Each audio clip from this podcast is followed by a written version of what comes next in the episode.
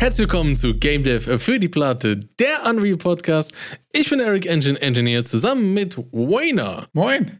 Heute in der ersten Folge für dieses Jahr. Moin. In der richtigen dieses Jahr, dieses Jahr Folge, die erste. Also ist natürlich die zweite dieses Jahr, aber die erste, die wirklich auch dieses Jahr stattfindet. Die dieses Jahr aufgenommen wird. Ja, wie, ah. wie oft schaffen wir es in den ersten 40 Sekunden dieses Jahr zu sagen? Dieses Jahr. Was dieses, hast du so vor dieses diese, Jahr? also, oh, dieses Jahr habe ich vor, auf jeden Fall dieses Jahr, also wenn du schon so hart reinfragst, doch vielleicht ein Steam-Game rauszubringen. Also irgendwas auf Steam zu klatschen. Oha. Ja. Nehmen wir uns jetzt beide vor? Ja, müssen wir. Äh, getrennt voneinander oder miteinander?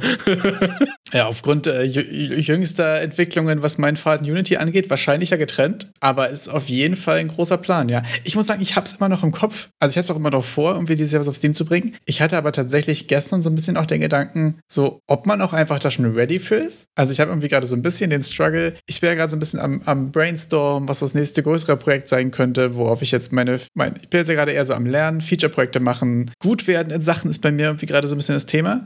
Aber eigentlich möchte ich ja gerne ein, ein globales Game haben, auf das ich hinarbeite. Also, dass ich jetzt zum Beispiel anfange, mich mit dem ganzen Shader-Kram zu beschäftigen oder zum Beispiel mit ein paar Coding-Sachen wie UniAX und so, so Detailsachen einfach. Aber eigentlich ist es ja geiler und macht mehr Spaß, wenn man ein größeres Ziel dahinter hat. Und da stelle ich mir schon die Frage, ob ich gerade schon ready bin für das, für das große Ziel dahinter. Aber ich nehme es mir auf jeden Fall vor, ja. Ich glaube, man ist nie ready für sein erstes Steam-Game. Wahrscheinlich nicht. Das passiert passiert einfach. Der erste Hottake des Jahres. Der Mann ist nie ready für seinen ersten Steam-Release. wahrscheinlich nicht. Keine Ahnung. Ich habe keinen Plan. Ja, wahrscheinlich nicht. Das ist, ist wahrscheinlich die, die Erkenntnis, dass man sowieso nicht ist. Ich habe mir für meinen Steam-Release vorgenommen, ich werde das richtig dreckig, so richtig herzlos unternehmerisch aufziehen. Oha. Ich habe nämlich vor, äh, demnächst mal reinzuschauen, wie man Steam-Marktanalysen macht, was es da für, für Informationsquellen ja. gibt. Ich bin ja gelernter Kaufmann und da äh, Marktgeschehen im Blick haben, das äh, war mal eine Zeit lang mein täglich Brot.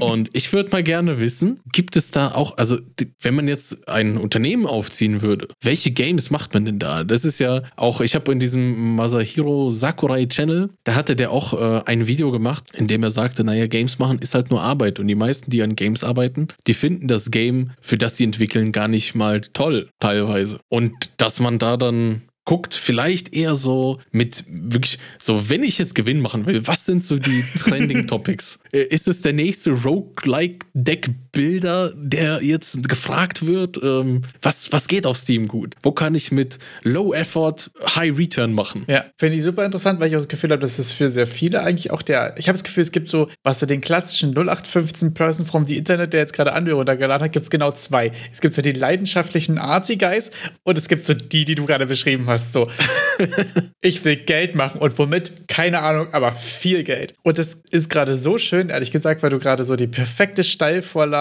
für ein Video, was ich äh, die Tage gesehen habe und worüber ich auch unbedingt sprechen wollte, was ich mir für nachher schon aufgeschrieben habe, mit ganz groß, dass ich nicht vergesse. Es gibt nämlich einen Guy, boah, jetzt habe ich seinen Namen wieder vergessen, irgendwas mit Creative in seinem Namen. Warte mal, also auf seinem Channel. An, an, Andretsch Gerald? Keine Ahnung. Ein, ja, genau. Der, sagen wir A.G.C.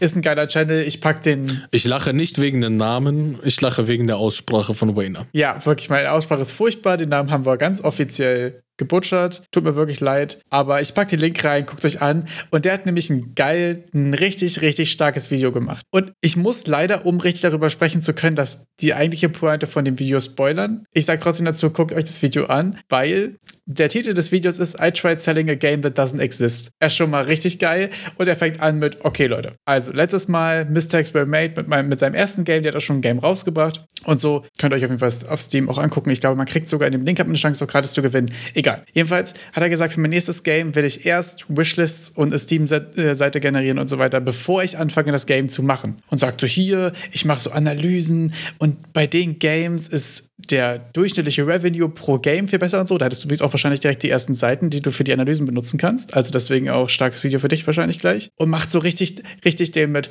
ich habe hier Leute engagiert für Artkram. Ich habe hier eine krasse Steam-Page gemacht und hat auch am Anfang hier direkt schon den Flex gemacht mit, ja, hier habe ich tausende Wishlists generiert oder so, also für Wishlists generiert. Ich habe schon ein Angebot von einem Publisher für eine Game, was gar nicht existiert. Und das ist so der, der Aufmacher für das Game, äh, für das Video, ne? Und es kommt am Ende dabei raus, dass er halt parallel noch eine andere Steam-Page gemacht hat, von dem Game Game, was er eigentlich gerne machen wollte. Und die Pointe ist so, Leute, macht was, wofür ihr Leidenschaft habt, so was euch Bock macht. Und das funktioniert auch viel besser, als hier irgendwie Geld hinterher zu rennen und so. Und war, aber es hat wirklich in den letzten 40 Sekunden erst, und das ist ein 10 Minuten Video, die ganze Zeit hatte ich noch glauben lassen, dass er mit seinem komischen Ich fake it till you make it Ding hier irgendwie Erfolg hatte und so. War wirklich ein starkes Video und ziemlich cool gemacht. Und ähm, ich glaube, das ist nicht genau die Gefahr, dass es dann doch einfach nur Arbeit ist, wenn du etwas machst, wo du denkst, dass es jetzt funktioniert und cool ist und so. Aber dann kannst du auch einfach arbeiten gehen und einfacher Geld verdienen, oder? Ja, wohin, wohin, da tut mir leid, wenn du Geld verdienen willst, musst du arbeiten. Ja, das ist ja auch überhaupt ja. nicht schlimm. Nein, also nein, aber okay, auch, ich glaube auch bei Games, ich glaube auch bei Games, dass, dass man da auch einfach, also ich kann mir nicht vorstellen, dass das Spiel, das ich mir erträume, in irgendeiner Art und Weise äh, auch so viele Mitstreiter findet. Also es gibt, was ja definitiv Fakt ist, es gibt sehr viele übersättigte Game-Genres wie Platformer, 3D-Plattformer, das ist, äh, da hatte ich ein paar Analysen dazu gesehen, zu Genre-Kombinationen und wie da die, die, die Verkaufsverteilungen sind, weil es gibt dann so ein paar auf Reviews, auf Steam-Reviews basierende Kennzahlen, wo mhm. die dann sagen, multipliziert das mit der die, ich glaube, das nennt sich die Boxleiter-Methode, dass du die Anzahl der Reviews mal 40 multiplizierst oder sowas, also irgendeine Magic Number, ja. um dann zu sagen, das sind die Verkäufe. Und dass eben bei den 3D-Plattformern es ganz, ganz äh, niedrige Medianverkäufe sind, ja. weil einfach so viele auch solche Plattformer machen. Und das dann aber hier bei Roguelike Deckbilder, glaube ich. Das war halt der heiße Scheiß zum Beispiel in dieser Analyse. Ja. Dass man dort, ja, irgendwie, dass da alle insgesamt mehr verdienen an diesen Games. Ich glaube ehrlich gesagt auch, wenn man jetzt wirklich vorhat, damit Geld zu verdienen, beziehungsweise potenziell ja auch abhängig ist davon, damit Geld zu verdienen, ist es eine Sache, die man auf jeden Fall mit reinrechnen kann, beziehungsweise sogar sollte. Aber ich glaube auch, dass, äh, wenn man das nur abhängig davon macht, dass die beste Grundlage ist, irgendwelchen 0815 seelenlosen Kram rauszuhauen, der auch null Traction generieren wird. Ist meine Meinung, ehrlich gesagt. Keine Ahnung. Ich habe die Analyse noch nicht gemacht. ich, es interessiert mich allgemein, denn Game Dev, das große Meta-Hobby, wenn man auch das Ziel hat, irgendwas auf Steam zu veröffentlichen, ist Marketing, Marktanalyse auch ein, ein Teil des Kuchens, der, wie ich jetzt, ich habe drüber nachgedacht und der wird halt sehr oft ignoriert, weil der, der schmeckt halt meistens nicht gut. gar nicht schmeckt, besonders für die Klientel der, der Game Dever. Also man ist ja, äh, also ich habe das Gefühl, entweder sind es Programmierer, die ins Game Dev kommen, oder irgendwie Artists, die ins Game Dev kommen, aber irgendwie so, dass jetzt dieser angestellte Kaufmann, der, der Buchhalter, irgendwie so ins Game Dev kommt, das ist irgendwie selten. Ich finde wirklich, das ist auch schwierig. Ich glaube auch wirklich, dass es wieder darum geht, irgendwie die Mischung zu finden. Ich glaube, dass man, wenn man gerade sagt, man hat irgendwie auch ein monetäres Ziel damit, halt guckt, dass man nicht zu, zu nischig ist. Auf der anderen Seite, wenn man ein Game macht, wenn man selbst Bock hatte zu spielen, reicht das ja auch völlig aus und ist ein mega guter Grund, finde ich. Also. Ist dann zu schaffen. Ja, und dann einfach, also warum nicht einfach das Game machen, was du gerne spielen möchtest selbst, wenn du nicht finanziell abhängig davon bist. Also, das ist ja die, die beste Grundlage so. Ich glaube auch wirklich, da habe ich auch letztens in einem, in einem Discord, glaube ich, oder in einem Twitch-Chat vor kurzem die Diskussion darüber gehabt, so mit diesem Dayjob, der Geld verdient und äh, Game Dev mhm. als Hobby und so. Und da argumentiere ich ja auch immer wieder dafür, dass es so geil ist und also mir persönlich so viel Spaß macht, in Game Dev irgendwie rumzuwerkeln ohne dass ich damit Geld verdienen muss. Also ich glaube, das hätte für mich einen ganz anderen Vibe, wenn jetzt irgendwie meine finanzielle Sicherheit irgendwie davon abhängen würde und so. Da wäre es ja viel berechneter und viel konsequenter und so. Und vielleicht würde man mehr schaffen. Ich weiß gar nicht, ob man mehr schaffen würde, weil wenn da zu viel dranhängt und zu viel Druck ist und so, habe ich das Gefühl, es ist auch wieder schnell die beste Grundlage, eigentlich gar nichts zu schaffen. Also das ist ja auch, wenn man Reddit Game Dev glaubt, gibt es ja auch genug Geschichten mit, ich habe alles gekündigt, habe mich hingesetzt und saß drei Wochen vor diesem weißen Bildschirm, weil einfach der Druck für kreative Arbeit ja auch super beschissen sein kann. Gerade wenn du es eben nicht gewöhnt bist, in einem Ich muss davon leben, da muss was bei rauskommen, im Kontext kreativ zu sein, ist nicht einfach. Aber ich glaube auch wirklich, diese Analysetools und so mal zu haben und mal zu gucken, was überhaupt wo geht,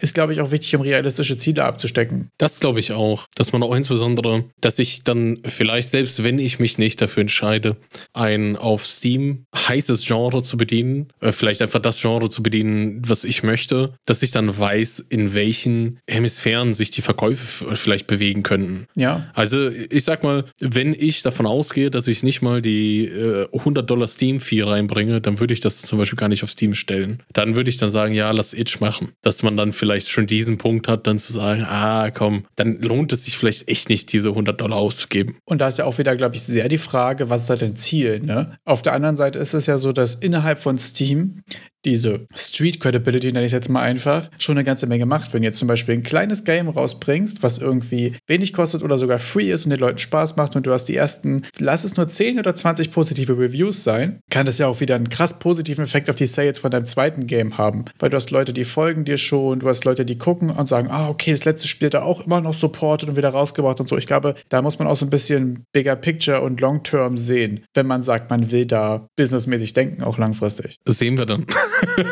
Ja, also ja, ich habe mir da. Also, das ja. sind alles Gedanken, die man halt hat, obwohl ja, es ja noch überhaupt Fall. nicht notwendig ist, weil sind wir ehrlich, wir haben beide nee. noch nichts produziert, wo es sich annähernd lohnt, dafür was auf Steam zu stellen. Aber wir planen mal für ja, den schönen Fall das. Sich denn? Das ist ja die Frage. Ab wann lohnt es sich? Ne? Wann könnte ich jetzt hingehen und meinen mein, äh, glorreichen Maze-Shooter mit zehn äh, äh, actiongeladenen Leveln von Maze-Shooting, würde das Sinn machen, das auf Steam zu stellen? Ich habe keine Ahnung. Ja, ist ja auch super interessant. Ich glaube, man muss auch mal ein bisschen gucken, dass man solche Sachen, glaube ich, ein bisschen auf dem Schirm hat, weil es gibt leider auch viel zu viele Geschichten von Leuten, die sagen, ich habe hier drei Jahre an meinem Game gearbeitet, in meinem Keller, habe es rausgepackt und habe danach gedacht, okay, vielleicht hätte ich Marketing machen sollen. Auf der anderen Seite ja. merke ich zum Beispiel, für mich ist jetzt noch nicht die Zeit, mir irgendwelche Marketing, Marktanalyse, Tools und so weiter anzugucken, weil ich ja noch kein Game, keine Idee und keine Skills habe, die so nah dran sind, dass sich das schon lohnt, da jetzt Zeit zu investieren. Aktuell sehe ich bei mir persönlich ist so, wenn es mich interessiert, so vor Veluls, klar, kann man sich mit sowas beschäftigen oder so. Aber wenn ich jetzt versuche, gerade effizient zu sein, müsste ich einfach Games machen. Mhm. Für den Game Skill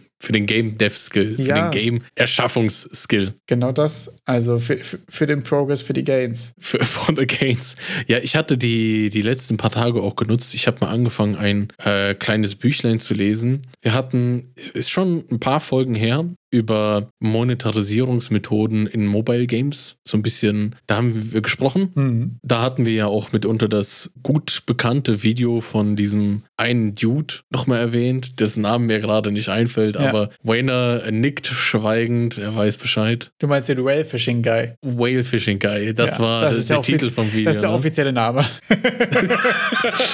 es gibt Whale ja, Fishing Guy, es gibt auch Doom Guy, das sind einfach so Eigennamen.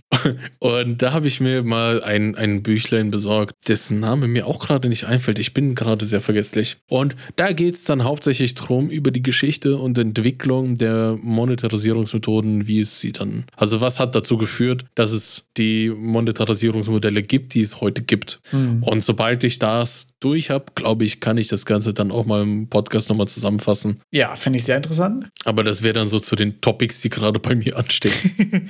ja, ist doch voll cool, glaube ich, sowas nebenbei auf dem Schirm zu haben. Ich muss sagen, dass auch der ganze Mobile-Markt, ehrlich gesagt, für mich sowieso noch totaler Blackbox ist. Also da habe ich sowieso auch noch nicht den C reingehalten. Habe ich ehrlich gesagt auch zeitnah nicht vor, aber ist ja auch irgendwie nochmal eine, eine ganz eigene Bubble. Ist zum Beispiel für mich so ein Ding, wenn ich jetzt rausfinden würde, dass man auf dem Mobile übertrieben viel Geld verdienen könnte, wäre das für mich zum Beispiel schon fast unintuitiv, was für Mobile zu machen, weil ich von der Nutzer-Spieler-Sicht halt auf dem Handy überhaupt nicht unterwegs bin. Also, ich habe in der Uni, glaube ich, mal Clash of Clans gezockt für zwei Wochen und ich habe mal verzweifelt versucht, ein gutes Souls-like auf dem Handy zu finden. Spoiler-Alarm, es gibt keins. Und das wäre es dann auch schon. Also, ich weiß überhaupt nichts über den Store, ich weiß überhaupt nicht über Monetarisierungsmotoren und so. Das wäre für mich zum Beispiel so ein totales, dann würde ich das machen des Geldes wegen. Das wäre meine Motivation, im Mobile zu gehen. Und ich glaube, dass das äh, bei mir auch der, der, der erste Schritt zum Fail wäre, weil ich es wahrscheinlich gar nicht fühle. Also ich würde ja nicht auf, also außer ich mache jetzt ein Mobile Souls-like, weil das ist was, was ich selbst wirklich gerne spielen würde. Aber alles andere würde ich mir selbst was vormachen, wenn ich sage, ich habe hier Leidenschaft für das Projekt oder das Thema oder so. Und das ist ja. Ich stelle mir gerade vor, wie du so unter Tränen dein Smartphone so an Computer anschließt und bei Unity auf Compile drückst. ich will nicht. Ach so, weil ich mich dann so zwinge, dazu da Geld zu verdienen. Ja. So richtig in den Minen arbeiten. Ein Mobile Game zu machen. Ja. ich, ich, glaube, das wäre das Schlimmste, was ich mir selbst auferlegen müsste, wenn ich jetzt sage, ich mache ein Idle-Game zum Beispiel, wo ich ja nicht mal irgendwie für Cookie-Clicker zu haben bin oder so. Also, oh mein Gott. Gar nicht, weil ich jetzt irgendwie. Also, ich höre ja schon die Challenge raus. Hier. Gar kein, gar kein Front irgendwie ein Idle-Game zu oder irgendwas. Ne? Aber es hat so überhaupt nicht mein Genre. Es hat mir noch nie Spaß gemacht. Ich habe noch nie irgendwas davon gegamed so. Das wäre halt einfach nicht, nicht, nicht. Also, auf der anderen Seite, jetzt widerspreche ich mir wieder selbst, Classic einfach, wäre es ja auch funny, sich ein Genre zu picken, was man so gar nicht fühlt und zu gucken, ob man es irgendwie so machen kann, dass es auch mir Bock machen würde. Also es wäre auch wieder eine interessante Quest. Wie würde ich ein alte Game machen, was ich game würde? Aber ja. Zeitfragen dann auch. ja, ich, ich glaube, ich bin da nochmal gerade in so einer Experimentierphase. Keine Ahnung. Ich will einfach auch Sachen machen, die ich jetzt vielleicht im ersten Moment gar nicht fühle. Wie gesagt, wie mit, ja, was, was wäre denn aus ökonomischer Sicht am sinnvollsten ein Game zu machen? Ja, lernt man ja auch viel draus. Mal ein Mobile-Game mit maximale Monetarisierung. So, fuck it, wir lassen das Gameplay einfach weg und machen nur Monetarisierung. Und auch die. Also richtig Dark Patterns von vorne bis hinten durchgespielt. Ja, du, ja, ganz genau. Durchgespielt, alle zu kennen, um dann auch mal zu schauen, wie implementiert man sowas überhaupt? Äh, was wird denn da alles schon abgenommen? Ähm, wie kann man endlich geil C in Unreal benutzen? Solche Sachen. Äh, Diese und andere Blackmagic.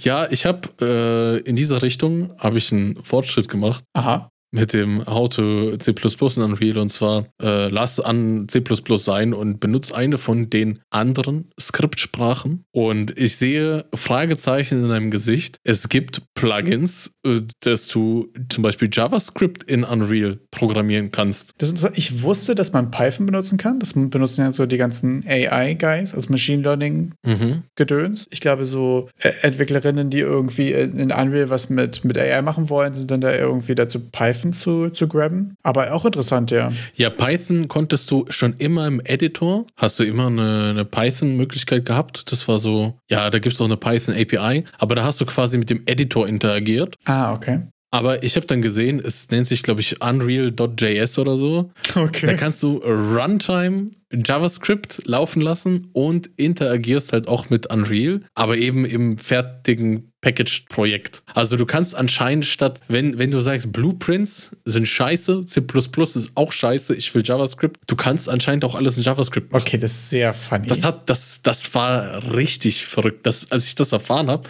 Und es gibt noch weitere echt abstruse Skriptsprachen, von denen ich noch nichts gehört habe. Und mit denen kannst du auch was machen. Also okay, ich äh, werde da meine Quelle nochmal dazu heraussuchen. Äh, die ist von, ich glaube, auf Ben UI habe ich das gesehen. Das ah, okay. ist auch eh eine super Seite für Unreal. Ja. Äh, ich habe was, was ganz anderem gesucht und dann kam da irgendwas so mit, ich weiß nicht mehr, wonach ich gesucht habe und dann kam auf einmal Scripting Languages in Unreal und ich so, hä? Ja. Hab ich draufgeklickt und dann fängt man dann so, was? So komplett unvorhergesehen.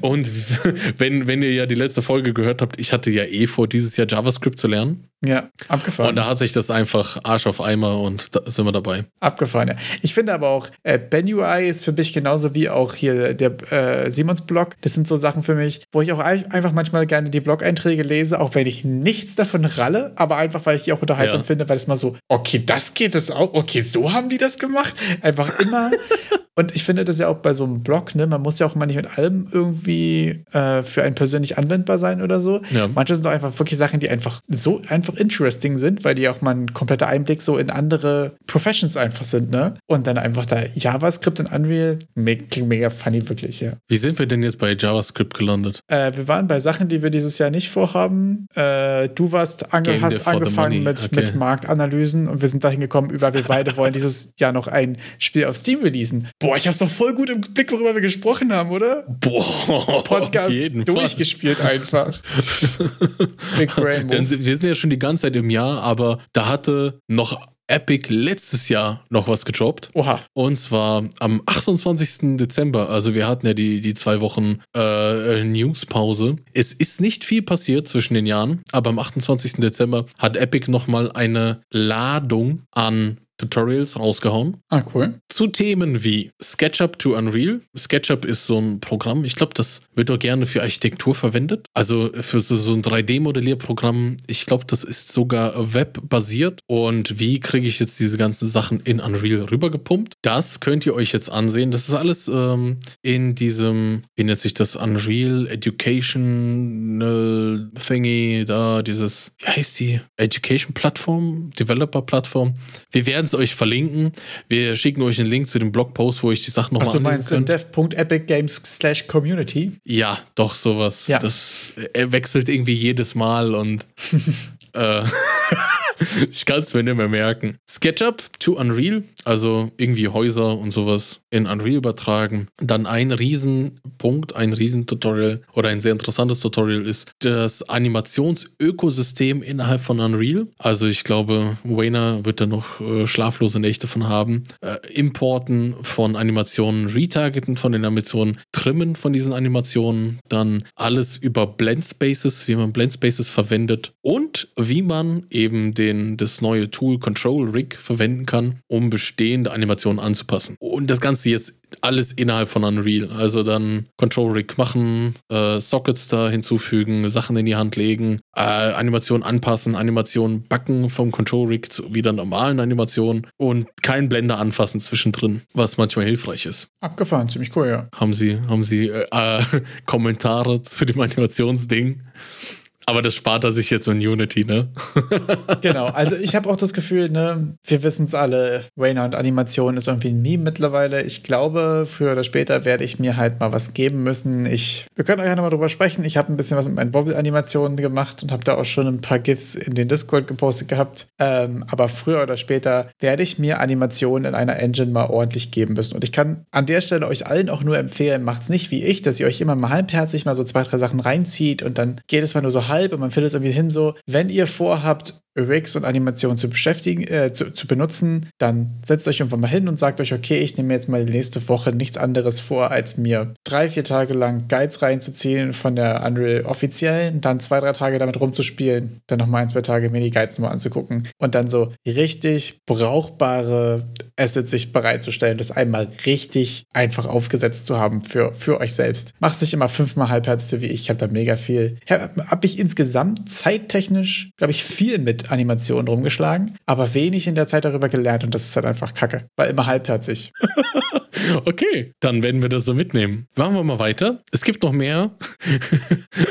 Way, du wolltest einen Kommentar von mir zur Animation, du kannst ihn haben. Den habe ich gekriegt, den habe ich gekriegt. Du bist willkommen. Ich bin für dich da. Kein Problem. Danke, Wayne. Danke ja. für den Kommentar. Virtuelles Puppenspiel. ja, es war, es war, ich dachte mir nur, irgendwie, ja, so, so viel über Animationen gesprochen, ähm, geht es jetzt auch eigentlich direkt weiter mit Animationen. Denn äh, kannst du dich hier an die, an die Puppenspielkiste erinnern? Man äh, steckt seine Hand in eine Socke und tut so, als wäre man ein anderes Wesen.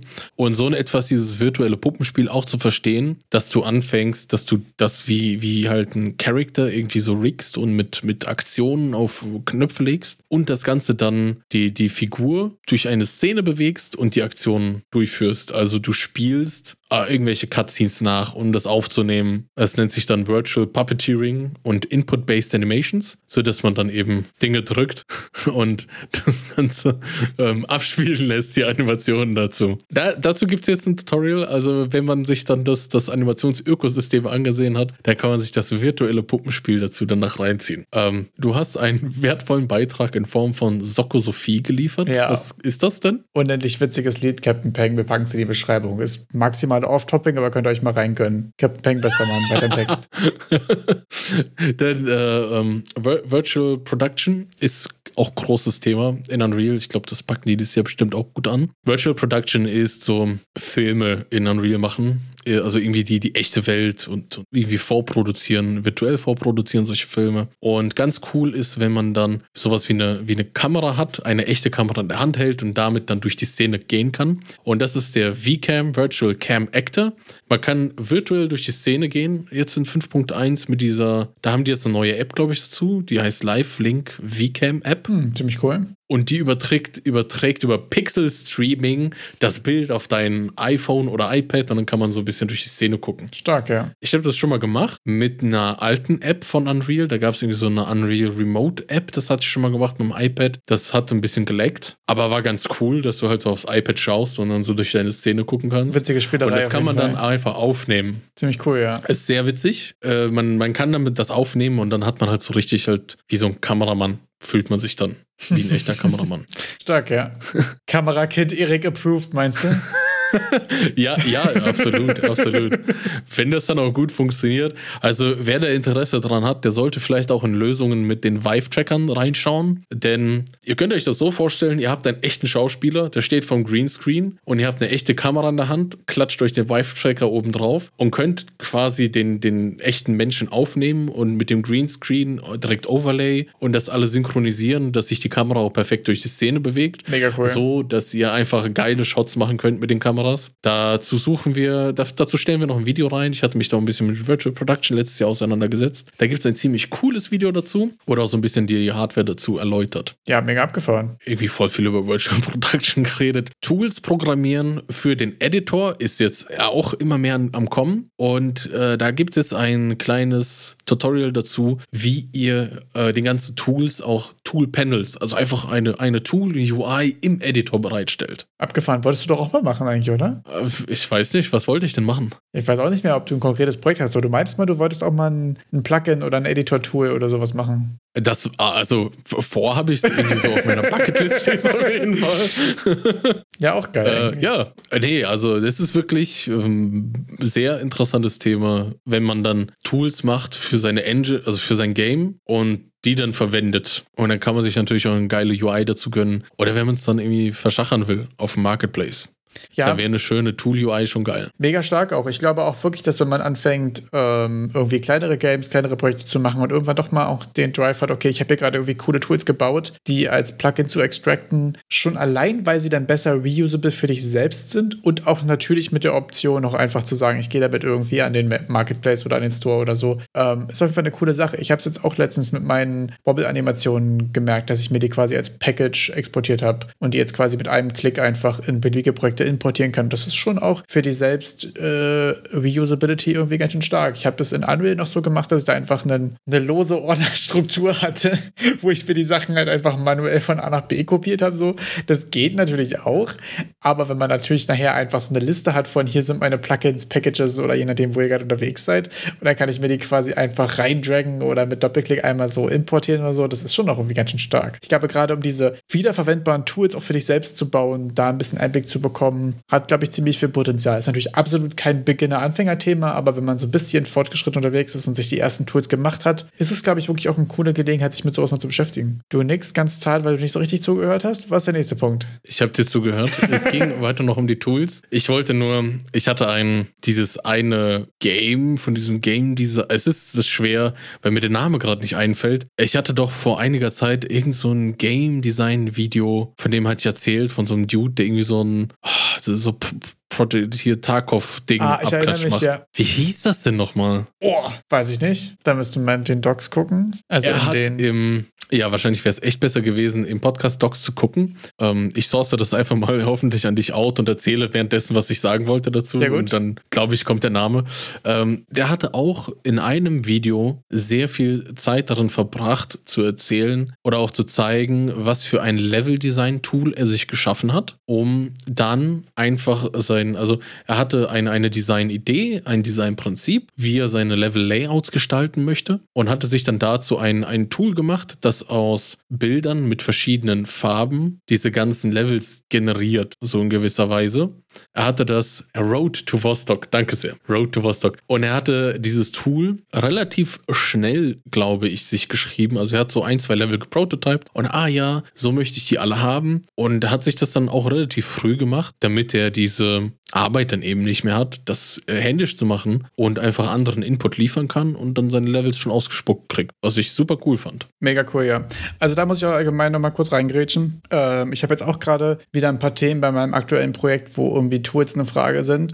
Und ich merke wieder, dass für mich der Ablauf am besten funktioniert. Ich mache es ein, zwei, dreimal manuell. Ist es ein Level, ist es ein System, sind es irgendwie Units, verschiedene konfigurieren oder so. Und danach musst du dir überlegen, muss ich das jetzt noch fünfmal machen oder muss ich es jetzt noch 20 Mal machen? Oder muss ich es jetzt noch 100 Mal machen? Und dann musst du dir überlegen, machst du daraus ein Tool? Ja, nein, vielleicht bitte nicht mehrere Sachen ankreuzen. Funktioniert für mich nämlich gerade voll gut, weil ich merke nämlich, ich habe schon Tools geschrieben, bevor ich die ersten zwei, drei, vier gemacht habe. Und dann mache ich Tools, die nicht genau das tun, was sie tun sollen, weil ich nicht genug manuell gemacht habe, um genau zu verstehen, was ich brauche. Das Problem noch nicht wirklich durchdrungen. Genau. Und äh, ich habe auch schon geschafft, manchmal 1, 2, 3, 4, 5 Sachen manuell zu machen, mir danach ein Tool zu schreiben. Und ich brauchte aber nur die fünf. Und dann habe ich die mit dem ja. Tool nochmal neu gemacht und danach keinen sechsten jemals implementiert. Und das ist jetzt cool, weil ich dieses Tool gemacht habe. Aber wenn ich das jetzt wirklich, wenn es dann doch sehr, sehr special ist, ich habe ja doch nicht so viel Zeit investiert, dass es jetzt die allgemein anwendbare Factory für immer ist oder so. Weißt du, ist ja auch nicht gut genug, dass es jetzt irgendwie ein richtiges Asset wäre oder so.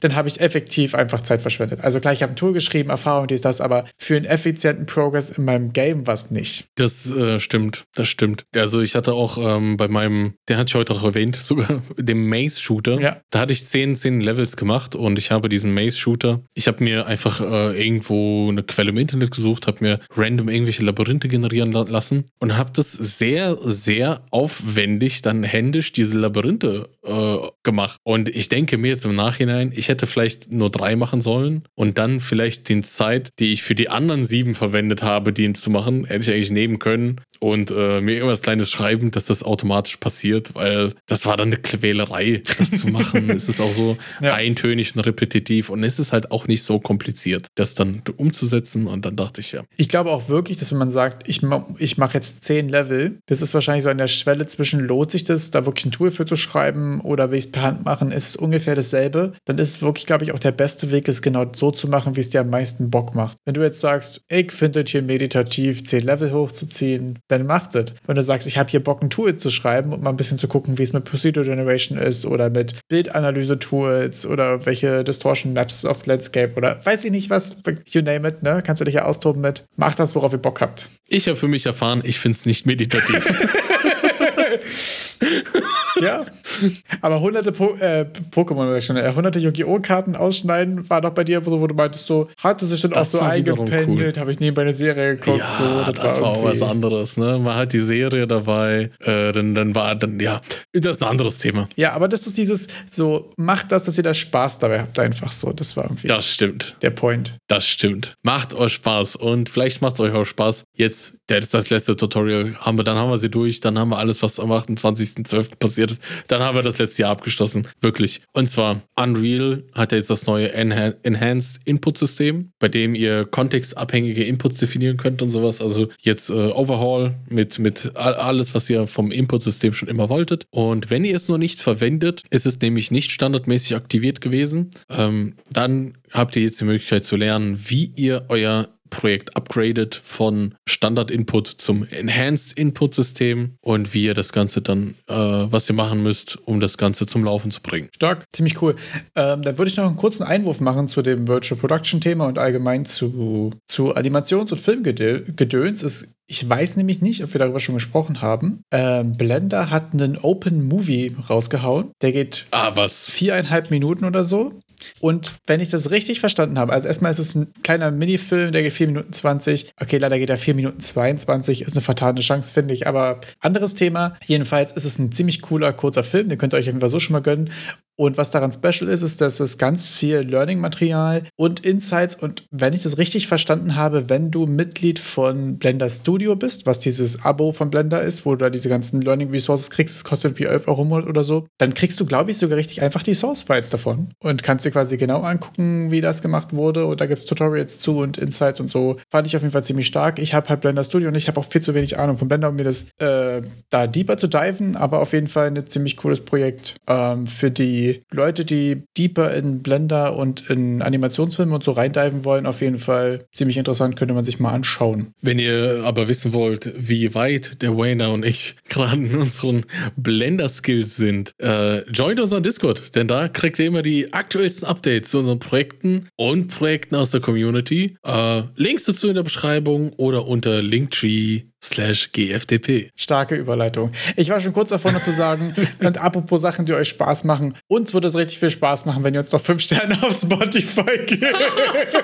Aber die Überleitung war mir dann doch irgendwie zu dirty.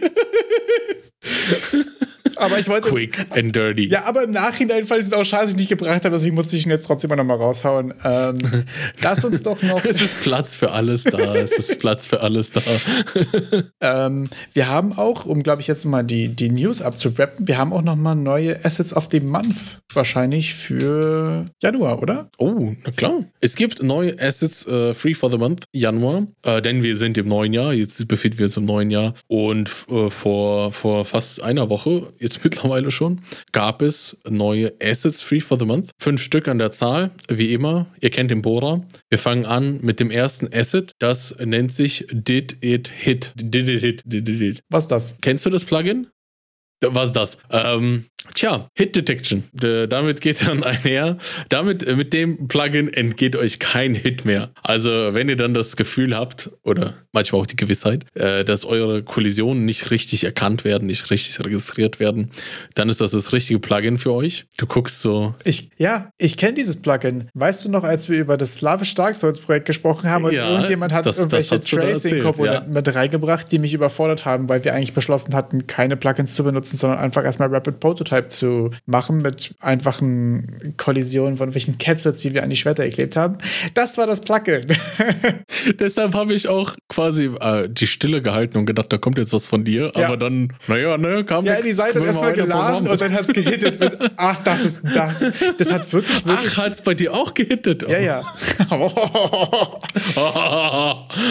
Pun intended. Abgesehen davon, dass ich zu dem Zeitpunkt überhaupt keine Lust hatte, mich damit zu beschäftigen, hat es wirklich gut funktioniert. Ja, war gut. So viel kann ich dazu sagen. Ja, also, also ja, also ich glaube, ähm, also kleine, schnelle Sachen, das ist, glaube ich, das Hauptanwendungsgebiet von dem Ding. Mhm. Also Sachen, die echt einfach schnell sind. Also weil sonst, sonst hatte ich bis jetzt keine Probleme mit der Hit Detection an sich. Aber anscheinend soll es halt Probleme geben, eben schnell und klein. Das sind die Sachen. Da kommt ihr dann in solche, ähm, äh, da, da das ja alles in, in solche Hit Detection Sachen, solche Bewegungen eher so ein bisschen äh, geschätzt sind, ja, approximativ und alles. Da kann es manche Situationen Situationen geben, wenn ihr extreme Werte nehmt, dass es dann einfach fehlschlägt. Selbst die, es gibt in Unreal so eine Einstellung mit mache exakte Collisions Detection. Selbst das funktioniert dann bei manchen Situationen nicht. Und jo, das soll dagegen helfen. Ja, ziemlich cool. Ich glaube auch wirklich, dass man ähm, schon sehr fast Paced Gameplay oder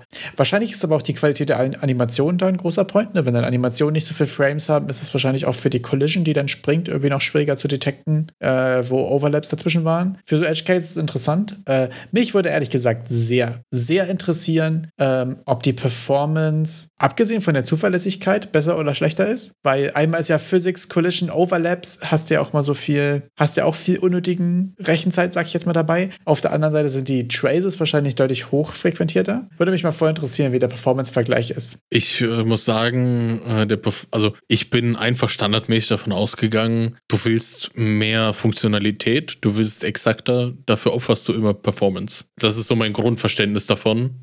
Ist normalerweise ja auch der Trade-off, ja. Ja, dass du da irgendeinen Trade-off eingehen das, musst, sonst. Wenn das mit den Traces, ich sag jetzt mal, effizient gelöst ist und du sagst, ich sag jetzt mal, du die Traces so konfigurierst, dass die im Durchschnitt von der Genauigkeit mit, dem, mit den Collisions nicht deutlich unterschiedlich sind, würde mich interessieren, ob die Performance besser oder schlechter ist. Weißt du? Fände ich interessant. Äh, ähm, auf irgendeinem gewissen, auf einem gewissen Level frage ich mich, wo ist dann jetzt der Unterschied zwischen einem Trace und einer Collision? Ja, wahrscheinlich einmal ist es was dreidimensionales und einmal sind es viele verschiedene Line Traces. Ich glaube, das ist der wesentliche Unterschied. Ach, das ist alles auf Line Traces. Das eine ist ein okay. physischer Overlap und das andere ist, glaube ich, mit ich war vorher hier, ich bin jetzt da und meine, meine eigentliche Trace geht von hier nach da. Und ich glaube, dadurch fächert sich quasi diese Traces alle auf. So sieht es jetzt jedenfalls erstmal aus, beziehungsweise so hatte ich es im ersten Moment verstanden. Aber ganz, ganz gefährliches Halbwissen aufgrund von, ich habe die Bilder gesehen und ich habe es schon einmal in-game gesehen.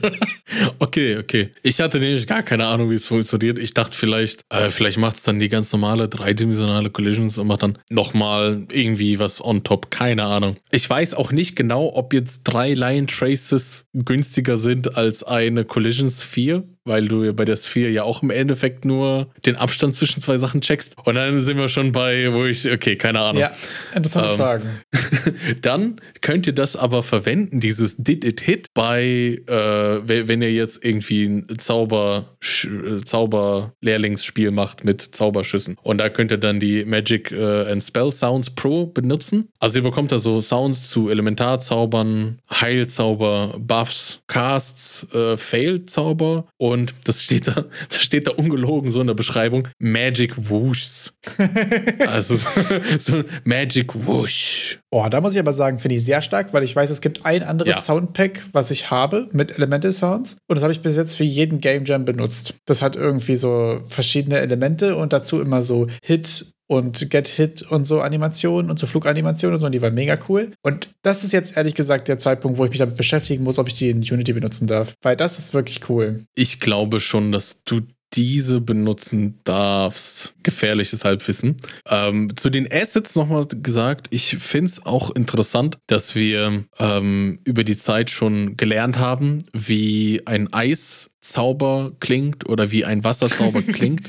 Aber ich könnte es dir aus dem Kopf nicht sagen, ich brauche Blubbern vielleicht. Vielleicht beim Eisen knacken. Also, oder, oder so eine Glocke, glaube ich, bei Eis, ne? So eine Glocke, das, das ist bestimmt so ein Eiszaubersound. So ein Bling also ich glaube, Eis hat ganz viel, äh, ja, ganz viel so eine Dinge und du hast auch immer häufig dann so, also bei, bei das wäre so klassische Wind und ich glaube von, von, so von, knacken, von Wind zu Eis, genau, Knacken ist, glaube ich, der, so der, der, Key. Aber es ist so witzig, weil, weil du hast recht, das sind so richtige Tropes, bei denen man sich gar nicht so bewusst ja. ist, aber wenn man sich so ein Set durchhört und man macht die Augen zu, weiß man genau, okay, das ist gerade ein Lightning-Sound, das ist jetzt gerade ein Dark-Sound, das ist jetzt ein Heal-Sound und so. Das fand ich bei dem anderen Pack, was ich habe, auch schon so stark, so du merkst, was es ist. Zum Beispiel ist dieses äh, Damage Damage-Sound, den du bei Gridpunk Survivors zum Beispiel hast, wenn du gehittet wirst, ist auch Aha. so ein Electric Get Hit Damage-Ding. Ja. Und das sind halt so Sachen, der, äh, der Spawn-Sound von den Gegnern zum Beispiel ist eigentlich der Projektil-Sound von einem Dark Projectile quasi. Dieses was so ein, was so, so, so, so, so ein tieferer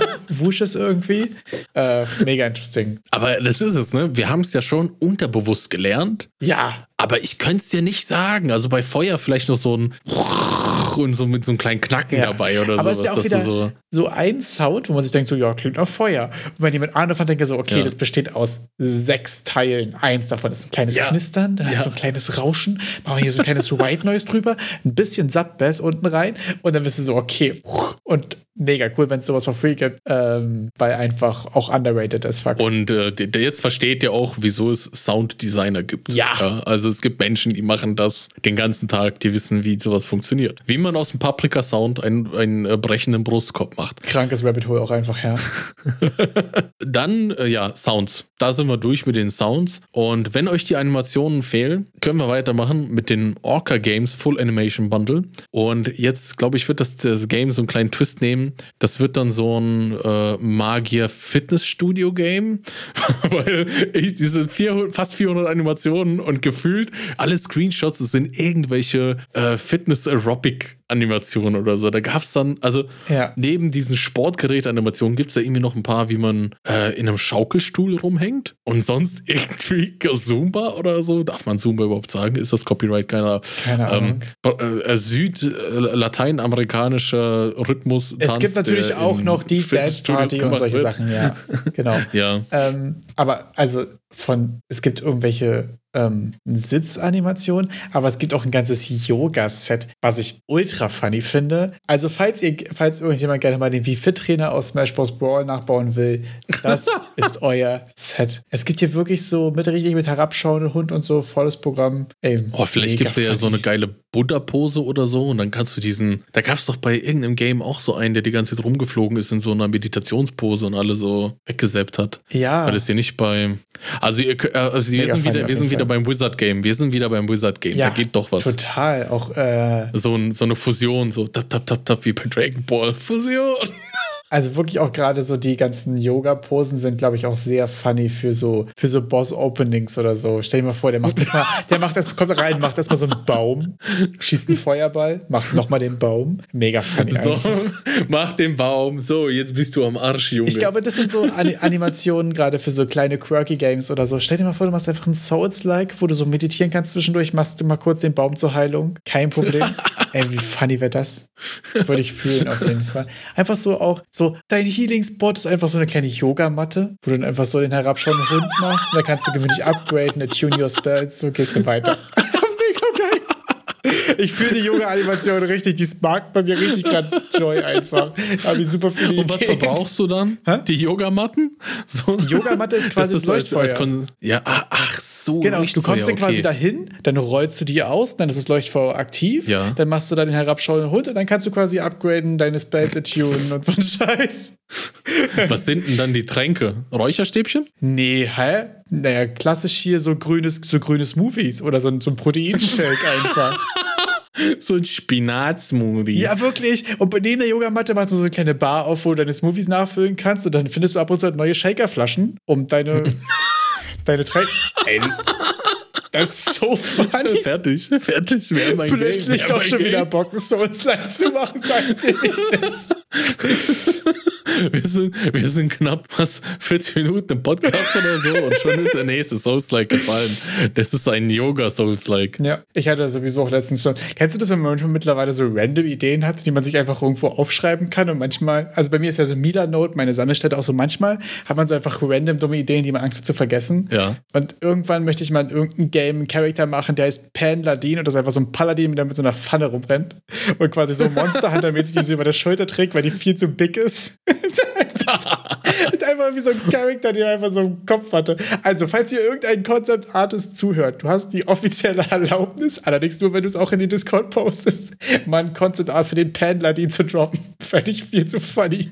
Und wenn sich kein Concept Artist findet, werde ich die AI befeuern. Sie klauen eure Jobs. Im Not. Äh, wenn, wenn, sich keiner freiwillig meldet, müssen wir leider zu anderen Mitteln Nein, so war das nicht gemeint.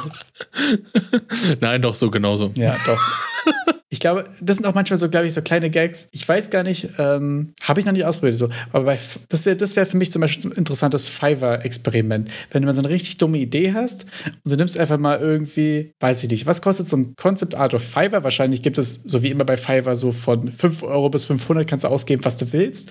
Und einfach mal jemand diese, diese Idee visuell durchiterieren lassen. Fände ich zum Beispiel auch mega witzig, einfach um mal Fiverr auszuprobieren. Ja, was gibt es noch in Free for the Month? Wir haben noch äh, Procedural Bio Biomes, oder? Gib mir eine Sekunde.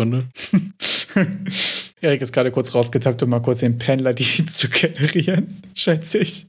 With a big pen shoulder. Okay, ich, ich beherrsche doch zu wenig die AI Art Skills. Sehr gut, dann kannst du das nächste Paket vorstellen, äh, vor, vorstellen und ich probier's mal. Ähm. Vielleicht könntest du ja dieses Souls-like auch, äh, also falls du es äh, entweder in der nördlichen Hemisphäre oder in einer mediterraneren Hemisphäre abspielen lassen willst, könntest du ja das nächste Paket benutzen und zwar die Procedural Biomes. Da steht drauf, da seien drei Biome drin. Also sind eigentlich so nur zwei, wie gesagt, mediterranes Klima und nördliches Klima und das nördliche Klima kriegt ja noch einmal mit Schnee und also Sommer- und Schneevariante. Deshalb sage ich einfach mal eher zwei ähm, ihr bekommt da drin ein Wind-Interaktionssystem, das die ganzen Sachen ein bisschen shakern lässt und so ein, so ein Gestrüppverteiler, also so Procedural äh, im Biom, die ganzen Steine und Büsche überall auf dem Boden zu verteilen, genauso wie die Bäume. Das fünfte und letzte Asset ist die Triplex House Villa. Das ist halt so eine, ja, schnieke Designerbude mit Haufen Möbeln. Schaut es euch an, wenn ihr es gebrauchen könnt, ist halt ein, ein, ein Haus-Blueprint und dann mit ganz vielen Static Meshes drin zu den ganzen verschiedenen Einrichtungsstücken. Die sehen alle sehr fresh aus, sehr designerig und ist halt, wenn man es braucht, ist ganz gut. Äh, Glaube ich, ist auch gut für, für so Architektursachen. Kann man sich die äh, Assets rausschnappen. Es gab diesen Monat auch eine, ein, ein Zugang zu den Permanently Free Assets und zwar, also es, äh, es nennt sich Advanced Stats with Runes System. Das ist halt so ein Skillsystem basierend auf Runen. Das sieht auf den Screenshots so ein bisschen nach, also die UI, die da verwendet wurde, sieht so ein bisschen nach Skyrim im ersten Moment aus. Wenn ihr so ein Skillsystem braucht, also es hat Level dabei. Laut der Beschreibung könnt ihr das mit Data Tables ergänzen. Hm, Und cool. laut der Beschreibung ist auch ähm, das Ganze in Blueprints gemacht, so dass ihr dann das auch auseinander pflücken könnt. Also soll auch gut kommentiert sein. Also der Ersteller hat es richtig ernst gemeint, weil der hat auch ein paar YouTube-Tutorials zu seinem Plugin auf der Seite stehen, wie man eben mehr Runes edit, neue Rune-Slots. Und ich musste halt lachen im ersten Moment, als ich äh, das Bild gesehen habe, wie, wie das da aussieht. Also da, da steht einfach Advanced äh, Rune Systems und der Typ heißt Billo und das ist die Abteilung Blueprint. und da steht einfach so Billo Blueprints. Und das hat bei mir für einen guten Lacher gesorgt. Also, konnte ich nicht Ja, anders. das ist auf jeden Fall funny. Aber sieht eigentlich ziemlich cool aus und vor allen Dingen sieht so aus, als würde es echt äh, gut dokumentiert sein, auch mit der Demo-Map und hier mit extra Videos zu How to Add, verschiedene Sachen. Und das ist auch schon alleine, es gibt verschiedene Videos für, wie füge ich das hinzu und wie füge ich das hinzu. Nicht ein großes, ohne Timestamps, wo du wieder drin suchen musst oder so ein Schmarrn, sondern du hast einfach einzelne Videos zu dem Team, die du brauchst und so. Sieht erstmal ziemlich cool aus. Feier ich. Feiere ich auch voll. Der hat richtig Vollgas gegeben. Puh, das ist die äh, kostenlose Asset Front. Stark. So, ne, nehmen wir noch gerade die Bezahlassets mit, denn Humble hat wieder, also Leute, ich weiß nicht, es gab Ewigkeiten keine Humble-Deals und jetzt muss ich hier jedes Mal schon diese, die Humble-Uhr, die Humble-Spieluhr abspielen lassen. Denn ein Pack, das wird es vielleicht gar nicht mehr geben, wenn wir den Podcast hier releasen, denn der läuft jetzt perfekt zu unserem Release-Moment ab und mal sehen, ob sie es verlängern. Wahrscheinlichkeit ist hoch, laut unseren, laut unseren Expertenanalysen. Also aktuell werden die meistens verlängert. Wir werden wahrscheinlich jetzt mal nach, dem, nach der Aufnahme das auch nochmal kurz als Reminder in den Discord schmeißen. Joint einfach in Discord, dann hättet ihr es gewusst. Das nämlich das RPG Essentials, das sieht ziemlich cool aus. Das ist für Unity und für Unreal und hat so stylized äh, Game Characters, Waffen, Icons, äh, ganz viele Texturen. Ich glaube, so bis auf Visual Effects ist quasi alles dabei. Sieht eigentlich ziemlich cool aus. Es hat so einen World of Warcraft-Style, also stylized, dann kann man sich da schon mal die, die Richtung vorstellen. Ich- Waffen, Ich Bogen, Äxte, Zauberstäbe. ein bisschen mehr Low-Poly als WoW, habe ich das Gefühl. Ich, ich hätte es jetzt eher bei Dauntless eingeordnet, aber ist auf jeden Fall ein ähnlicher Vibe. Auf jeden Fall ziemlich stark. Ja, also, Also welcher Vibe das genau, kann man diskutieren, aber äh, viel Zeug drin. Ich finde es auf jeden Fall ziemlich cool. Ich finde gerade die Waffen ziemlich cool, ehrlich gesagt, und mich verführt es gerade sehr. Aber die letzten zwei, die ich mir habe geholt habe, habe ich bis jetzt auch noch nicht benutzt, von daher lasse ich es. Okay, Wayner, also an Waffen gibt es Bögen, es gibt Armbrüste, es gibt Äxte, es gibt lange Zauberstäbe, es gibt kurze Zauberstäbe mit Zauberbüchern, es gibt Sensen, es gibt Dolche, es gibt Musketen, es gibt Klauen, es gibt Handschuhe mit Klauen, es gibt Schilder, es gibt Schwerter. Es gibt dann Icons für Zauber, Icons für Items, Icons für NPCs. Als Gegner hast du Spinne, Wildschwein, Hirsch, Bär und Wolf. Und dann gibt es die ganzen nochmal mit, mit Boss-Texturen. Also ein Boss-Wildschwein, ein Boss-Hirsch, ein Boss-Bären und Wolf. Ein Ork mit ein paar verschiedenen Texturen. Und ich glaube, irgendwas so die zwölf Rüstungssets oder sowas für einen Human Character gibt es auch. Wir haben ein Problem. Er ist am, er ist am Überlegen. Ich glaube, ich benötige dieses Set von Sensen in meinem Leben. das ist gerade so ein bisschen mein Problem. Wader hat nicht genug Sensen im Sinn. Die sehen halt einfach ein bisschen zu geil aus. Entschuldigung. So, mit, Ja. so, so coole, so coole Waffenassets holen mich einfach immer sehr ab. Der Ork zum Beispiel, die sind, der Ork hat auch Animationen und die Menschen haben auch Animationen. Ist Also die, die so Casting-Animationen, Angriff-Animationen, ist alles noch dabei. Ist auf jeden Fall schon ein sehr nettes Package. Also, ja, interesting. Es gibt so um die schlanke 28 Euro für, falls es wieder, falls es verlängert wird. Falls nicht, dann wisst ihr zumindest, was ihr jetzt verpasst habt. Machen wir weiter mit einem Pack, das mich echt, das es mir angetan hat. Und zwar für um die 23 Euro gibt es so ein postapokalyptisches Zombie-Asset-Pack. Und es ist wirklich mit einem dicken Arsch voll Zombies. Myriaden an Zombies sind da drin. Denn ihr könnt durch diese, das, ich glaube, das sind so 10 Base Zombies, also so wie, wie Zombie, Military Zombie oder verhungerter Zombie oder fetter Zombie oder aufgequollener Zombie, ertrunkener Zombie.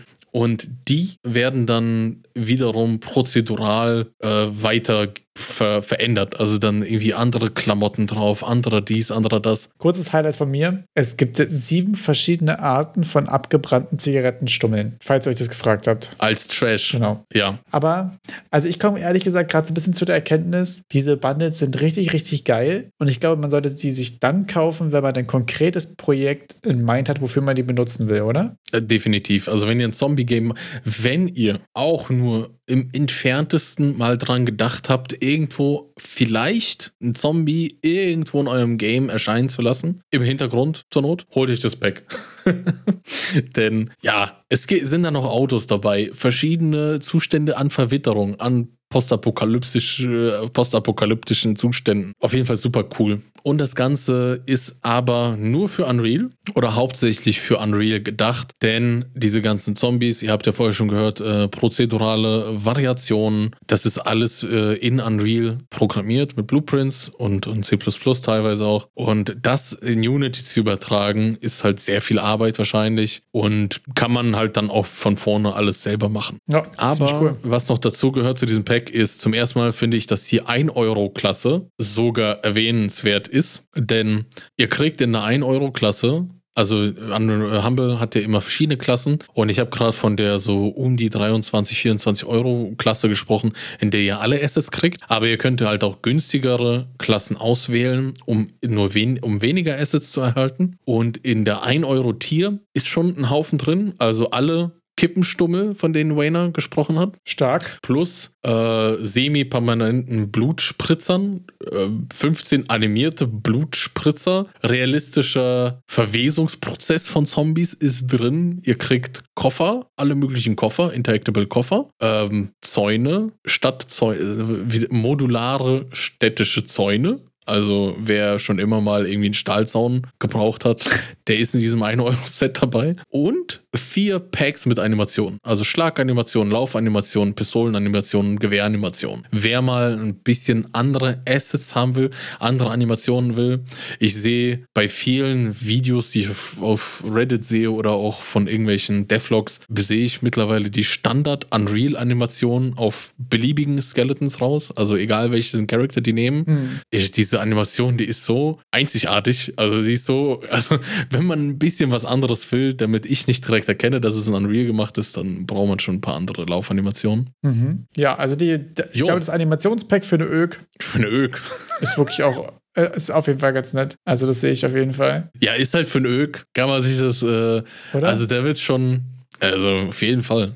Der einzige, jetzt kommen wir mal zu einem größeren Nachteil, wie ich finde. Wenn ihr euch das kauft, ist das echt ein bisschen zerhackstückelt, sich das runterzuladen. Denn normalerweise, wenn ihr es kauft, kriegt ihr einen Humble Bundle Link und ladet es einfach von Humble Bundle runter. Oder es gibt Marketplace äh, Codes, die gebt ihr dann Marketplace bei Unreal ein und bekommt die Assets. Hier ist es so, dass ihr einen Teil von irgendeiner Wohoho-Seite oder sowas runterladen müsst und den anderen Teil müsst ihr von so einer Mocap Mocap Animations Seite runterladen. Ah, okay. Und bei der Mocap Animations Seite habt ihr sogar nur, ich glaube, vier oder fünf Mal, dass ihr es überhaupt runterladen könnt, dieses Asset Pack. Hm. Also nach, nach fünf Downloads ist das sozusagen abgelaufen. Das ging jetzt Und wieder ich ein bisschen nicht, meh. Also warum? Ja, ich, ich habe keine Ahnung. Also ich weiß nicht, ob es dann vielleicht nochmal, äh, ob man die dann nochmal anschreiben muss, damit es wieder restored wird und man quasi wieder, ich weiß nicht, ob das da irgendeine Sicherungsmaßnahme bei denen ist. Hm. Klingt auf jeden Fall ziemlich weird, ja. Sehr weird. Äh, ihr, ihr, wisst Bescheid. Also zur Not, wenn ihr die Animation wollt,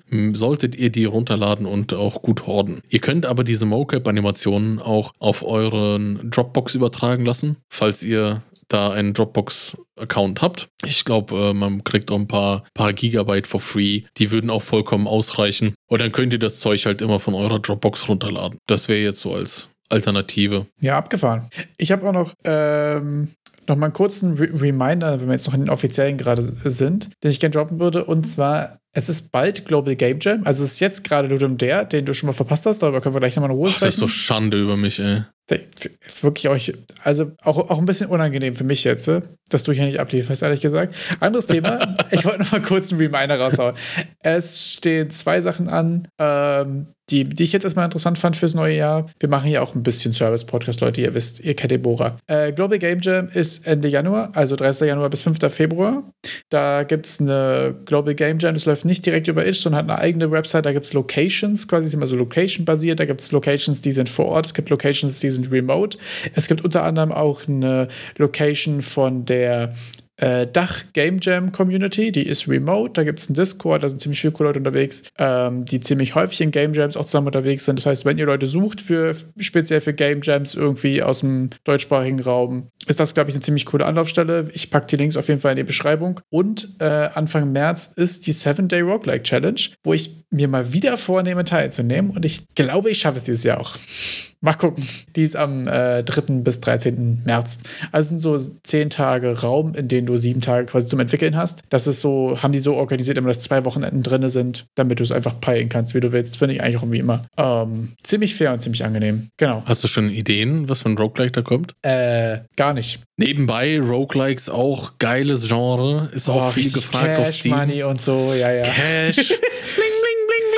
Fände ich aber fast ganz witzig, ehrlich gesagt, wenn du dich jetzt ein bisschen auch damit auseinandersetzt und du dann über die ganzen Demos und die ganzen Solo-Devs und so, über die wir häufiger ja auch sprechen, immer direkt sagen kannst, ja, richtig, richtiges Genre hat er genau richtig gemacht oder sie, äh, da kann man richtig viel Geld rausholen und so. immer direkt, Ja, so, wenn ich- direkt so mit dem monetären Bezug auch einfach.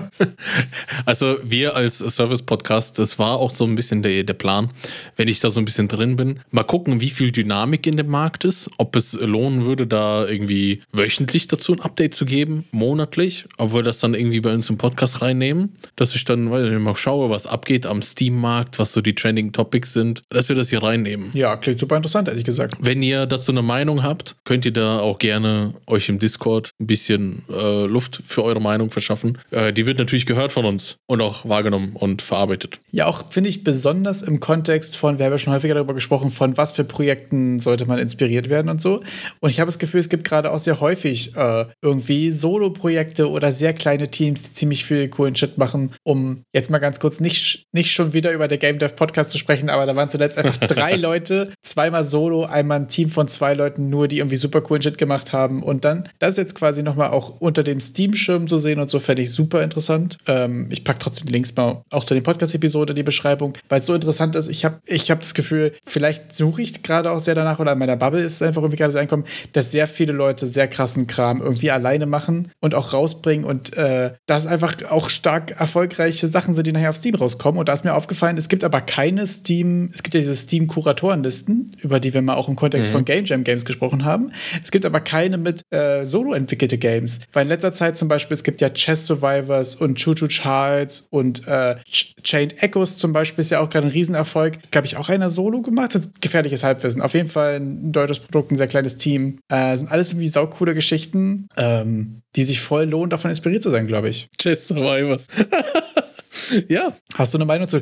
Also zu Chess Survivors kann ich auf jeden Fall nochmal sagen. Sehr starker YouTube-Channel dazu. Ähm, der Dude hat auch einige Videos dazu gemacht und so. Gibt da ziemlich viel Insight, wie Sachen bei ihm funktionieren. Ich habe manchmal das Gefühl, dass er in seiner Erzählweise sehr absolut ist. Mit so macht man Sachen. Was so ein bisschen Survivorship-Bias ist. Ich glaube, da muss man manchmal ein bisschen vorsichtig sein. Aber insgesamt finde ich ihn sehr reflektiert in seinem Umgang mit seinem Projekt und erzählt mega viel Insights und so. Und mega cooler YouTube-Channel, da kann man sehr viel mitnehmen. Ja, finde ich auf jeden Fall irgendwie, irgendwie super interessant. ja finde ich auch interessant. Also ja, Choo Charles ist ja auch, ging ja auch richtig steil. Ja, ich glaube, da können wir auch noch mal die kurz ausführlicher Medien. darüber sprechen, oder?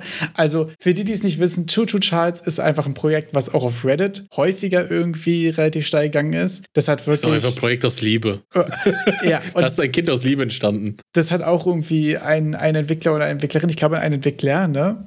Äh, alleine gemacht und es ist so ein bisschen Survival-Horror-Game so, wo du halt mit dem Zug durch die Gegend fährst und du wirst quasi von Thomas die Lokomotive sein Albtraum gehuntet und so und ist ein mega cooles Projekt, hat ein, eigentlich wirklich ähm, ein super reasonable Scope für ein Solo-Projekt. Ich finde es total interessant, wenn man total gehen- sehen kann, wie man so ein geiles, rundes Game macht, ohne mit dem Scope völlig zu übertreiben. Es gibt auch ein absolut legendäres Let's Play von Hand of Blood, falls ihr euch das angucken wollt, falls ihr es nicht selbst game wollt. Und es ist auch, äh, glaube ich, gerade so ein richtiges Solo-Projekt in Unreal, was irgendwie krass steil geht und was ich auch krank inspirierend finde. Ich finde es auch super geil. Also, äh, ja, ja, schaut es euch an. Wir werden euch die, die Verlinkung liefern. Das ist eins dieser Projekte, Sepp von denen man inspiriert sein sollte. Genau das. Auf jeden Fall. Übel krank. Ist auch mit Unreal gemacht. Ja. Glaube ich, ja. Ja. Ne? Ist super toll. Schaut es euch an. Aber eine Sache würde ich auf jeden Fall gerne Ein, mitbringen. einer geht noch. Ich habe was ziemlich Cooles äh, in einem anderen Discord gesehen und zwar war das ein Video über, über Texturen in Mario Galaxy 2 ursprünglich ging es da, wie, warum die irgendwie so gut gealtert sind und da war irgendwie eine Menge cooler Kram dabei.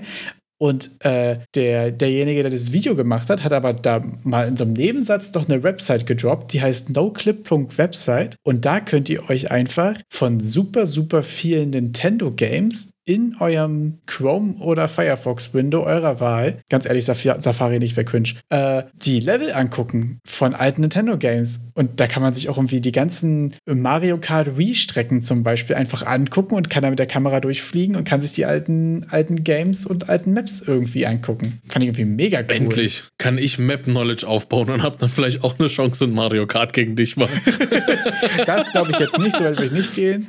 Aber es ist halt mega cool irgendwie, gerade weil das ja zum Beispiel, und das ist auch eine Sache, die in dem Video, ich werde den Link mal in die Beschreibung packen, wenn ich es wieder gefunden habe, weil das alles Sachen sind, gerade auch so Gamecube-Games und so und auch viele N64-Games, die sind ja nur wirklich schon alt, aber das sind alles Grafiken und Stile, die krass gut gealtert sind häufig. Und das finde ich auch einfach schon ziemlich inspirierend. Und sich das wirklich mal so im, so im Detail angucken zu können, wie da auch die, ähm, äh, die ganzen Texturen und so gemacht wurden, gerade so Wassertexturen ist da viel so über, über Displacement Maps und so und über, über andere Shader Magic hier einfügen und so gemacht. Mm, boah, Leute, richtig Genuss. Also wer mit der Unreal Camera Control vertraut ja. ist, es funktioniert alles. WASD durchs Level fliegen, QE hoch runter und mit dem Mausrad die Geschwindigkeit verstellen. Das ist oh, Genuss. Also fand ich auch wirklich auch ziemlich stark. Auch zum Beispiel, also für mich persönlich war auch ähm, Final Fantasy X äh, ist auch dabei und kann man sich auch angucken und so. Und ähm, obwohl die Texturen echt ja alle nicht so hochauflösend sind, ne? Die Skybox Och, ist jetzt GTA auch nicht so krass und so, aber auch drin. Das sieht schon irgendwie krass gut aus und das ist total interessant, mal einfach einen, einen, Blick für den Stil und für die Farben und so in Ruhe zu bekommen und auch mal zu gucken, okay, von wo kommt eigentlich das Licht und so und sich das mal in Ruhe anzuschauen, finde ich die Seite irgendwie mega stark. Also es ist auch einfach so ein, so ein Rabbit Hole, glaube ich, wo man mal so, eine, so ein, zwei Stunden verlieren kann, wenn man hier einfach durch alte Playstation und Nintendo Games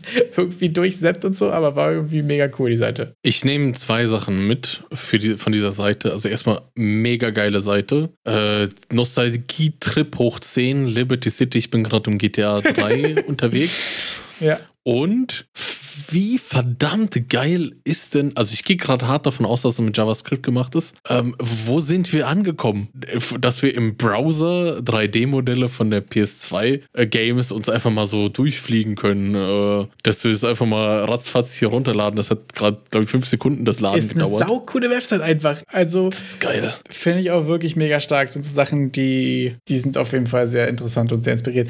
Apropos, siehst du, wo wir jetzt gerade noch bei Solo-Devs waren, habe ich letztes Mal gar nicht drüber gesprochen. Ähm, wir haben auch in der letzten Folge. Da gibt es Dark Souls. Habe ich nicht reingeguckt. Da gibt es Dark Souls Maps. Man kann sich die Dark Souls Maps angucken. Boah, habe ich, ja. hatte ich jetzt gar nicht auf dem Schirm. Aber 10 von 10, gerade so Dark Souls finde ich auch, äh, wie die Welt verwinkelt ist und so, finde ich ja auch unvergleichlich geil. Speed Most Wanted. Leute, Leute, ich werde verrückt. Okay, wir müssen hier gleich mal Schluss machen. Erik ist jetzt erstmal beschäftigt. Was ich aber noch sagen wollte, wo wir vorhin noch bei Sododevs waren, wir hatten in der Folge 32, in der letzten klassischen Folge, über den Dude gesprochen, der Soul Ash gemacht hat. Der meinte, ich habe hier einen Roguelike gemacht und habe es damit geschafft, quasi Full Indie zu gehen und so weiter. Äh, da habe ich, glaube ich, ziemlich vergessen zu erwähnen, dass es nämlich auch äh, das Ding natürlich auf Steam schon gibt und auch eine spielbare Demo. Die habe ich auch schon mal angezockt und die war ziemlich cool. Die könnt ihr euch auf jeden Fall mal reingönnen. Ich packe mal sowieso, glaube ich. Wir werden, glaube ich, irgendwann in den nächsten Folgen nochmal ausführlicher über eine Liste von Demos, die man gespielt haben sollte, machen. Weil einfach in letzter Zeit ich so viele coole kleine Demos gefunden habe, die irgendwie so unterschiedlich sind und häufig von Solo-Entwicklern auch super inspirierend. Ähm, und ich werde einfach mal anfangen, äh, ein paar Demos in die Description zu droppen, die cool waren, weil ich letzte Zeit irgendwie super viel Demos zocke und man da irgendwie voll viel mitnimmt. Weil gerade so dieses, was ist so das MVP? Ist das eine runde Experience, diese erste halbe Stunde, maximal Stunde, die man so eine Demo hat oder so? Finde ich super interessant. Da kann man, glaube ich, mega viel draus lernen. Ähm, ich sehe gerade, Erik driftet ab in, in Nostalgie. Ich würde mich mal einfach schon mal verabschieden für diese Woche. Ich fand, äh, ich fand irgendwas, keine Ahnung, wie dieser Satz weitergehen sollte. Ich finde, Erik sollte einfach die letzten Worte machen, wie es sich gehört und in Nostalgie verschwunden. Werde ich jetzt weiter Liberty City erkunden und ich ein Reim. Alter, das habe ich gar nicht gemerkt. Rap, Rap got confirmed. oh mein Gott, Rap got natural. Äh, ich werde, ja, jetzt fällt mir auch nichts mehr ein. Demos. Ich wollte nur noch sagen, das nennt sich Markterkundung. Und ähm, nächste Folge werden wir auch über eine kleine Markterkundung sprechen, die ich äh, um, um Neujahr gemacht habe in den örtlichen Elektronikfachhandeln. Da werde ich mal ein paar witzige Sachen erzählen zum deutschen Trash Game Publisher Umfeld, was ich da entdeckt habe. Das klingt sehr interessant, ehrlich gesagt, ja. Seid gespannt. Bis zum nächsten Mal. Ciao. Ciao.